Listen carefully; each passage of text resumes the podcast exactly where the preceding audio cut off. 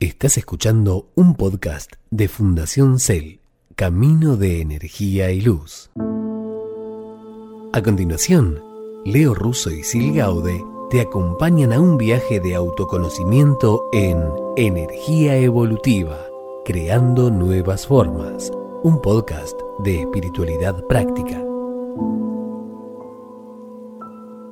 Hola, bienvenidos a Energía Evolutiva Creando Nuevas Formas, un podcast de espiritualidad práctica. Mi nombre es Leo Russo. Y Sil Gaude. Y juntos los vamos a acompañar a encontrar nuevas formas de recordar quiénes somos. Los invitamos a sumarse a este hermoso viaje en el que nos iremos armonizando en cada episodio, recorriendo cada uno de los chakras y reconociéndonos en cada parada del recorrido. Y cuando hablamos de energía evolutiva, ¿a qué nos referimos? ¿Qué pregunta? ¿Qué pregunta? Bueno, energía evolutiva es una energía que trabajamos en la Fundación Camino de Energía y Luz y que se basa en los ritmos de cada persona a través de energías universales que están a disposición de cualquier ser humano que quiera conectar con su interior. Empezamos a caminar un sendero mucho más equilibrado. Comenzamos con el chakra raíz. ¿Qué significa justamente hacer chakra raíz? Es la base del árbol, es nuestros ancestros, es cómo estamos anclados a la tierra. Cuando hablamos de las raíces, tenemos que pensar en nuestros ancestros, en cómo nos relacionamos con nuestra historia, porque no somos solo este cuerpo físico que habitamos, sino que tenemos muchos cuerpos. Exacto, nosotros siempre vamos a estar mirando y, estos podcasts van a estar siempre atravesados por nuestra mirada, que es trabajando cuatro cuerpos principalmente. Somos muchos cuerpos, pero nosotros vamos a trabajar cuatro que son los principales para esta nueva era que se viene, que son el cuerpo físico, el cuerpo mental, el cuerpo espiritual y el cuerpo astral. La importancia de trabajar una armonía en estos cuatro cuerpos hace que nuestra evolución pueda generar manifestaciones, ya sea desde acciones hasta energías para poder transitar la vida con mucho más placer. Lo que somos hoy no es solamente lo que tenemos, sino que traemos en nuestro cuerpo un montón de información de todos nuestros ancestros. Por eso hablamos del chakra raíz y hablamos de conocernos desde este aspecto. Sí, y además hoy en estos tiempos donde el sanar las raíces es algo que se escucha muchísimo, el volver a, lo ancestral, reconocer, honrar nuestros caminos ancestrales, se habla mucho, pero también llevémoslo a la actualidad, independientemente de si uno quiere hacer una terapia donde se trabajen los ancestros, donde poder liberar toda esa información que ahí se trae, empecemos con nuestro hogar, con los abuelos que hemos conocido o los que no, qué información tenemos ahí, como para empezar a ablandar también una información y empezar a mover las células también desde un lado consciente, cada uno a su ritmo. Por eso es tan importante este tema, porque movemos informaciones ancestrales que están en nuestras células. Y cuando hablamos de raíces, hablamos de esta parte que nos conecta con la tierra, que podemos pensarlo desde el lado de los ancestros y también podemos pensarlo desde cuando elegimos venir a este cuerpo, una procedencia, ¿no? ¿De dónde, de dónde venimos? Porque no solo traemos la información del cuerpo físico, sino que traemos información de otras vidas. Y siempre estuvimos como rondando el árbol. Yo creo profundamente que mm, cuando venimos y elegimos caer en esta familia que cada uno elige, cada uno tiene, también venimos a ver qué batallas hay que ganar y qué demás hay que empezar a caminar desde otro sendero y no desde lo que veníamos repitiendo en otras vidas. La información, por eso para nosotros es tan importante que se pueda empezar a desvelar en los cuatro cuerpos, principalmente físico y mental, que son la conciencia inmediata, que es el presente activo, que es el que nos dice los patrones que traemos en los ancestros. Digo algo básico, esto de si mm, yo no estudié, no pude terminar la secundaria, vos tenés que tener un título universitario. Y por ahí vengo de abuelos que no han sabido ni leer ni escribir. El hecho de la educación es súper importante y muchas veces a costa de nuestra felicidad. Tengo que tener un título porque es lo que le hace feliz a mi familia. Entonces mm. hay una lealtad a la sangre que está implícita y que es muy fuerte. Por eso tenemos que empezar principalmente por esto, ¿no? Por habilitarnos el cuerpo físico y el mental para después empezar a habilitar la información espiritual y astral. Cuando hablamos de habitar este cuerpo físico, cuando venimos a esta familia o al clan familiar, lo que nosotros pautamos antes de venir, porque también tenemos que tener en cuenta que antes de unirnos a este cuerpo y a esta existencia física que conocemos, venimos de otro plano donde elegimos participar de esta familia para aprender y para crecer. Siempre estamos pensando en que vamos a evolucionar y que venimos a aprender, que si lo supiéramos todos seríamos eh, directamente Dios. Hay una teoría que dice que somos una partícula divina, que en un origen éramos conciencia, éramos, éramos parte del todo, que se fue dividiendo para poder reconocerse, pero nos dividimos tanto de ese origen que hoy pensamos que Dios está afuera y en realidad bien sabemos que Dios está en nuestro interior y nosotros somos un reflejo de esa divinidad. A veces en esto olvidamos esa divinidad que tenemos y empezamos a hacernos mucho lío con todo el contexto que hemos creado desde una inconsciencia y que a veces nos cuesta tanto fusionarla cuando empezamos un camino espiritual, porque esto que vos decías por ahí de la información que tenemos en los otros cuerpos, que pueden ser el espiritual y el astral, que muchas veces la espiritualidad o este camino ¿no? de energías tiene respuestas que no nos gustan, porque hay mucha gente donde hay dolor familiar, donde hay muchas injusticias que se pueden ver o sentir, obviamente, que venga alguien con un libro de espiritualidad y te diga que vos elegiste a tu familia, es como, no, pará, yo no elegí esta porquería, como no elegí que me abandonaran, no elegí que, bueno, casos más extremos. Cuesta hacerse cargo también, cuesta creer que en algún punto nuestro inconsciente también nos maneja. Por eso siempre digo que principalmente démosle bolilla al físico y al mental para empezar a ablandar esa información espiritual. Me parece que no es un camino hoy, bueno, igual hoy en estos tiempos donde las energías están a merced de nosotros, ¿no? Como los maestros están acompañándonos para decir, che, es momento de despertar y cuando apenas abrimos los ojos ahí está la energía para mostrarnos el universo, para mostrarnos lo maravilloso que es y poder entregarnos profundamente. Pero en esa entrega profunda, si yo no tengo un, un parámetro desde lo físico y desde lo mental para empezar a caminar desde otra forma es muy difícil. Para no luchar con el camino espiritual,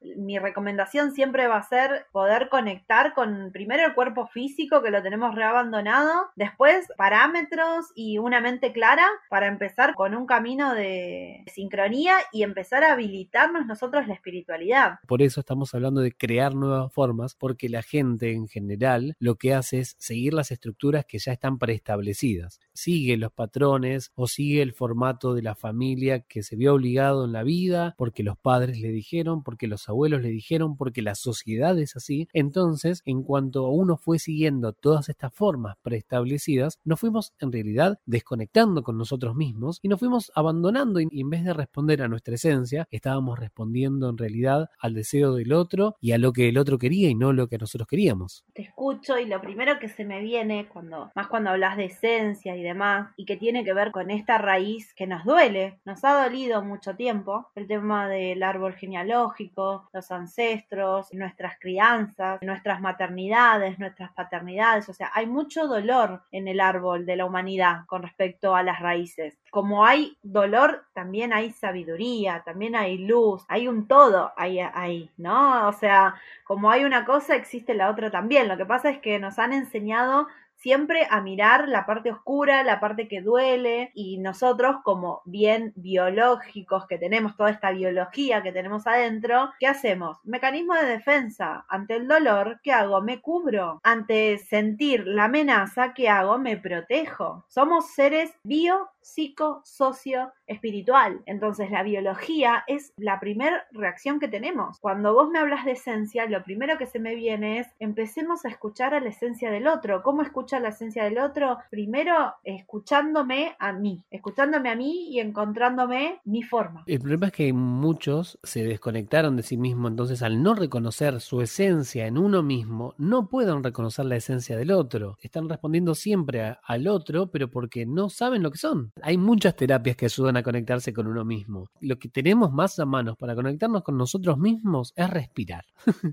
Cuando respiramos, sí o sí calmamos la mente, que es lo lo que nos aturde, lo que nos lleva a otros lugares y lo que nos desconecta también porque nos lleva o al pasado o al futuro y nos escapamos del presente que es la única certeza que tenemos, porque el pasado no lo podemos cambiar y del futuro no sabemos nada. Lo que tenemos que empezar a trabajar es con lo que tenemos. ¿Qué tenemos? Tenemos este presente, tenemos esta respiración, tenemos este cuerpo. Respiro y a través de la respiración empezamos a traernos al momento presente y una vez que se empiece a callar la mente, nos vamos a poder escuchar y conectar con nuestra esencia. ¿Cómo desconectamos con nuestra esencia? Es algo que me gustaría dejar plasmado para que podamos entender, para empezar a irradiar amor a esa situación. Nosotros nacemos, ya de que somos creados en el vientre de mamá, en ese vientre ya empezamos a nutrirnos de algo, empezamos a nutrirnos de las emociones de mamá, más allá del alimento, de las emociones que tiene nuestra madre en nuestro embarazo y de todas las energías que están en el entorno familiar. Cuando muero, ¿por qué digo muero? Porque el bebé tiene que morir, muere su forma de vida en ese momento para nacer, para por eso se da la luz, aparece ahora, muere una forma para encontrar otra forma. Cuando nace, empieza a todo este juego de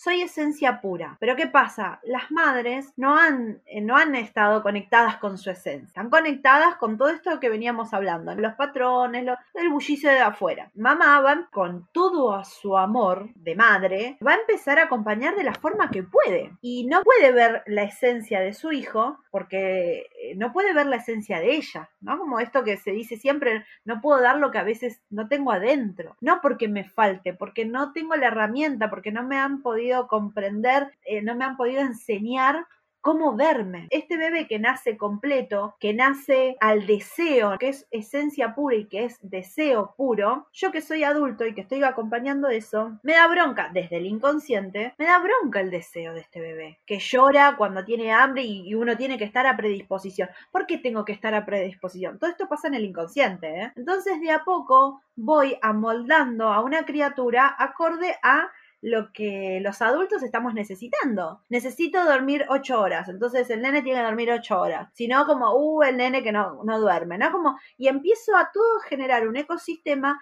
para moldar a esa criatura acorde a lo que se necesita familiarmente, no respetando los tiempos del niño y respetando la esencia que él me está mostrando o ella. ¿no? Por eso tenemos que entender que nosotros somos esencia y que en algún momento estuvimos conectados todo el tiempo con ese deseo y con esa esencia y lo que nos fue pasando fue que por eh, la forma de crianza de cada uno, por la forma de vida, por el contexto, el lugar en el que nacimos y un montón de otras circunstancias, fuimos creando capas y capas y capas que nos desconectaron o nos llevaron a ser lo que somos. Tenemos que aceptar eso que somos porque es nuestro pasado. O sea, hay que conocerlo porque no hay chance, no podemos negar lo que somos. Lo que tenemos que hacer como personas adultas es tomar las riendas de nuestra vida y decir, a partir de este momento soy yo el que va a tener el control. No voy a delegar el control o ilusión de control, ¿no? Porque la verdad es que no controlamos nada. Pero por lo menos entender que podemos ser responsables de las cosas que pasen y entender que co-creamos el universo en el que vivimos. A veces el volver a las raíces implica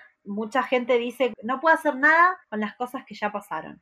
Como que es algo muy recurrente eso, ¿no? Y en realidad, y ahí es donde entra la energía evolutiva, que en realidad se puede hacer un montón, se puede hacer un montón. No se van a cambiar acciones, obviamente, porque justamente no puedo cambiar el pasado, pero energéticamente puedo polarizar esas energías de, de baja vibración para que ese pasado deje de emitir negativamente. Porque también lo que tenemos que tener en cuenta es que si bien nosotros no podemos cambiar lo que pasó, cuando nosotros evocamos un recuerdo, cuando ese recuerdo viene al presente, se reprograma y en realidad se carga de lo que nosotros en ese momento lo decimos. Y cuando se guarda la información, no se guarda la información tal cual fue, porque en realidad lo que pasó tal cual fue, nunca más fue sino que nosotros lo fuimos resignificando cada vez que evocamos ese recuerdo. La memoria se reescribe cada vez que nosotros traemos ese recuerdo, entendiendo que tenemos la capacidad de reprogramarnos, si lo hacemos de forma consciente, eso que pasó, que para nosotros fue de tal forma, hoy puede ser de otra. Tiro un bocadillo, pero no vamos por ese camino, pero también uno cuando entra en un camino de sanación, también después empieza a ver los matices. ¿A qué me refiero los matices? Hay algo dentro de así de la, de un poco de la psicología y que, habla un poco de las maternidades y, y bastante más profundo que esto, que dice como el discurso materno que hemos escuchado mucho tiempo. Y a esto estoy hablando no solamente discurso materno, sino discurso paterno. Vos eras así de chiquita, el etiquetado, o sea, no vamos a entrar, pero también ese matiz que muchas veces uno no recuerda y otro me trae el recuerdo, pero el otro me trae el recuerdo con sus anteojos, no me trae con el recuerdo neutral de lo que realmente era. Viene con etiquetas, viene con parámetros corridos. Entender siempre que la visión del otro siempre es una perspectiva. Son diferentes perspectivas de una realidad, digamos, para tener en cuenta, si uno pone en el medio de una sala un objeto y hace un círculo alrededor, cada uno va a ver una parte diferente, que no quiere decir que no lo sea, sino que es otra parte distinta. Y tenemos que entender eso, que es otra cosa. Lo que me viene a la mente es cuando hablamos de las perspectivas y de, cómo nos paramos. Así como otras personas viendo un objeto en una misma sala desde diferentes puntos de vista, vemos una cosa diferente, nosotros, si nos paramos desde diferentes puntos de vista a una situación que vivimos, la vamos a ver diferente también. Y esa es una forma de autoconocimiento, también de buscar nuevas formas y de salir de este encasillamiento en que a veces nos metemos en que no sabemos para dónde salir corriendo. Sí, yo creo que, y ahí es donde también vuelvo a lo que dije hace un rato, tener antes de empezar por ahí por un camino más profundo, empezar a tener muy habilitado el tema del cuerpo físico y un poco el cuerpo mental para de, a poco también ir encontrando nuestros propios ritmos, para saber decir, bueno, hasta acá, esto no quiero, voy un poco más profundo, me animo con otra técnica, empezar a descubrir también ese movimiento que tiene la esencia, que tiene todo ser humano, que tiene toda energía, tiene un ritmo y una vibración. Y nosotros, al encontrar eso, también nos da el hecho de decir, bueno, por ahí no quiero ir tan profundo ahora, por ahí eh, es otro el momento, pero saber que sí está ahí, que no voy a dejar de ver una cosa para ver otra. Sí, lo que pasa es que también no nos enseñaron a escucharnos. Cuando hablábamos del niño, el niño tiene que responder a las necesidades del otro y deja sus deseos de lado, entonces nos desconectamos con el deseo propio para responder por el deseo ajeno y también pasa cuando queremos hacer las cosas para que mamá esté contenta, para que papá esté contento, y en todo ese proceso, si no nos enseñaron a que nos escuchemos y nos valoremos a nosotros mismos, porque la etapa de la, infancia, la primera infancia es súper importante, después es difícil que volvamos solos hasta que nos damos cuenta que estamos medios perdidos o que nos desconectamos. Recién en ese momento decimos, opa, me parece que no estoy respondiendo a lo que yo quería, a mi esencia, a mi ser, y lo bueno de este camino de evolución, de aprendizaje, es saber que hoy nosotros decidimos qué es lo que queremos hacer con todo eso. Mi esencia libriana me lleva al equilibrio, pero realmente es algo que se intenciona mucho con la mente y que se debe buscar con la mente. Y digo, se debe, así como no me gusta utilizarlo, pero sí, se debe buscar el equilibrio, porque entendamos que al ser esencia y que en esto, ¿no? Al mismo en los podcasts, de donde decimos buscamos nuevas formas, que tienen que buscar acorde a cada uno lo que sientan. Y me parece que lo digo desde terapeuta y lo digo desde persona que acompaña muchos procesos, tenemos que saber que todos tenemos una mirada única, profunda y maravillosa. Y hoy como contabas vos, que por ahí el otro tiene otra mirada y es maravillosa también esa mirada. Cuando empezamos a sentir y empezamos a intencionar que lo que el otro me dice lo dice desde su verdad y lo dice desde esta separación que es el otro, que no soy yo, que él tiene otra experiencia y no soy yo, empezamos a caminar mucho más livianos. Desde el inconsciente nos permitimos realmente buscar esa forma. A veces me pierdo y a veces me encuentro, pero también empiezo a confiar, no solamente en mí, sino también que empiezo a confiar en el otro. Y es verdad, hay que tener también una, una, mirada más benevolente de uno mismo. y del otro también. Y lo digo del otro porque en, este, en esta pérdida de esencia, hemos también internalizado que el otro, teoría vincular y toda esa historia, el otro, principalmente mamá y papá, al no reconocerme, el otro es como el malo de la película o el otro es el que me lastima. Y en realidad es un aprendizaje, ¿no? Obviamente, pero mm, cuando somos adultos y esto que decías, nos hacemos cargo de nuestras cosas, también nos tenemos que hacer cargo de que lo que pasó desde el corazón, digo, ¿no? Porque en palabras suena hermoso, pero desde el corazón, que lo que pasó realmente pasó para hacerme llegar hoy a donde estoy hoy, como para hacerme un caminito. Y cuando realmente te centraste en tu cuerpo físico, en la mente, cuando realmente estás viviendo donde querés vivir o no, o no, no estás donde querés vivir y querés un cambio, empezás a agradecer el momento del despertar. Y cuando agradeces el momento de despertar, empezás a honrar a tus ancestros. Hasta aquí llegamos con el primer episodio del podcast Energía Evolutiva Creando Nuevas Formas. Mi nombre es Leo Russo. Y Sil Gaude. Y nos encontramos en el próximo episodio. Conéctense y sigan escuchándonos. Esto fue Energía Evolutiva, un podcast de Fundación Cel, Camino de Energía y Luz. Búscanos en www.fundacioncel.org.ar Estamos en Spotify, Apple Podcast, Google Podcast y tu reproductor de podcast favorito.